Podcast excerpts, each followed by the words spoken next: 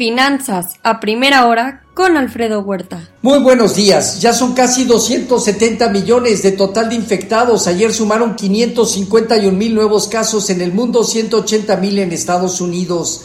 Ya son 8.230 millones de dosis aplicadas en el mundo, Estados Unidos a un ritmo diario de 1.1 millones, México 320 mil y China 8.6 millones.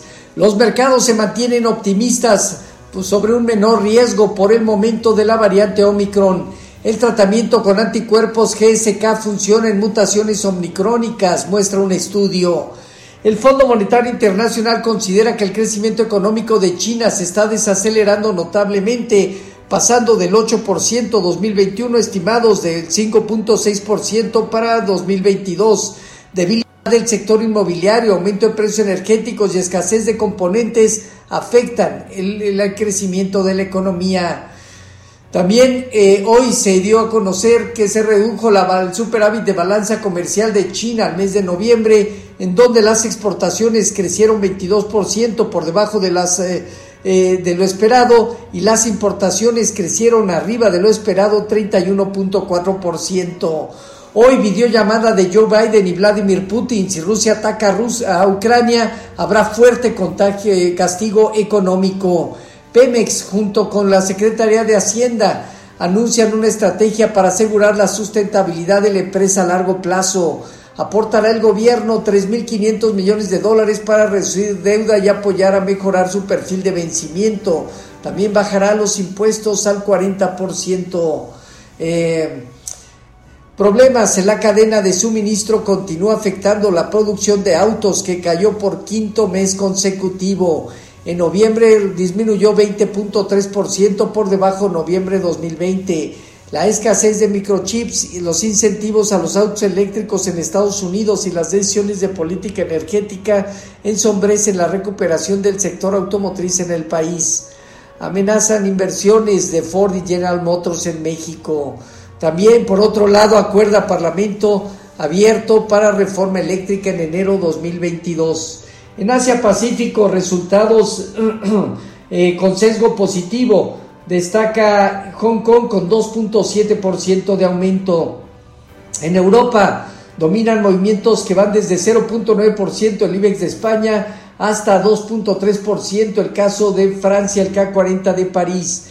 En el Inter, Alemania, Italia y el Financial Times de Londres. Scholz a dos días de tomar el mando en Alemania. En divisas hoy, un índice dólar que presenta ganancias marginales. El euro pierde 0.3% en 1.12.5 y la libra en 1.32.4, negativo 0.2%. En el mercado de materias primas, hoy el petróleo 3% arriba, el WTI en 71.6 dólares y en metales, el oro en 1.784 dólares, abajo 0.3%. Plata y cobre ganan 0.8, 0.9% hasta ahorita. Eh, así, eh, también, eh, de acuerdo a la jornada de ayer, se dieron cierres positivos de las bolsas en Estados Unidos apoyadas por todos los sectores participantes.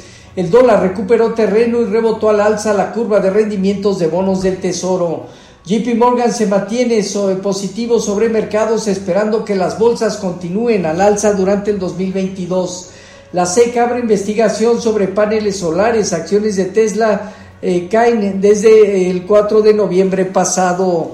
Así, el, el Dow Jones eh, parte de los 35.227 unidades y si alcanza a cubrir los 35.600 unidades donde dejó el gapo brecha, tendría espacio para buscar sus máximos históricos eh, hacia los 32.670 unidades. El Nasdaq en 15.225 puntos tiene a partir de 16.000, 16.200 puntos una resistencia y el Standard Poor's en 4.591 unidades aumentó 1.2%. El rendimiento del bono a 10 años se colocó cerca de 1.43, arriba de 1.43. Hoy el informativo está cerca de 1.44. Con respecto a nuestros eh, mercados, eh, tipo de cambio finalizó en 21.23, apreciándose 0.2%. Consideramos que alrededor de 21.15 estará siendo una zona baja y 21.50 el inicio de una resistencia Fondeo diario, papel ornamental en 4.94 y bancario en 5.05, latía 28 días en 5.23. El índice de precios y cotizaciones finalizó con marginal alza del 0.02 para ubicarse en 50.605 unidades. Eh, bajo las condiciones actuales, el mercado con una operatividad hoy inferior al promedio mantiene una sana consolidación, 49.200, 48.900 puntos zona baja, 51.500 unidades, el inicio de una resistencia, tasa riesgo país de México en 233 puntos. Eh, hoy se tiene balanza comercial al mes de octubre, revisión de productividad al tercer trimestre con sus costos laborales, crédito al consumo al mes de octubre y emisión de notas del Tesoro a tres años. En México tendremos el consumo privado que ya se dio 8.2%, la inversión fija bruta septiembre 10.8%, ambos datos ligeramente arriba de lo esperado. Encuesta de Citibanamex de expectativas más tarde y reservas internacionales.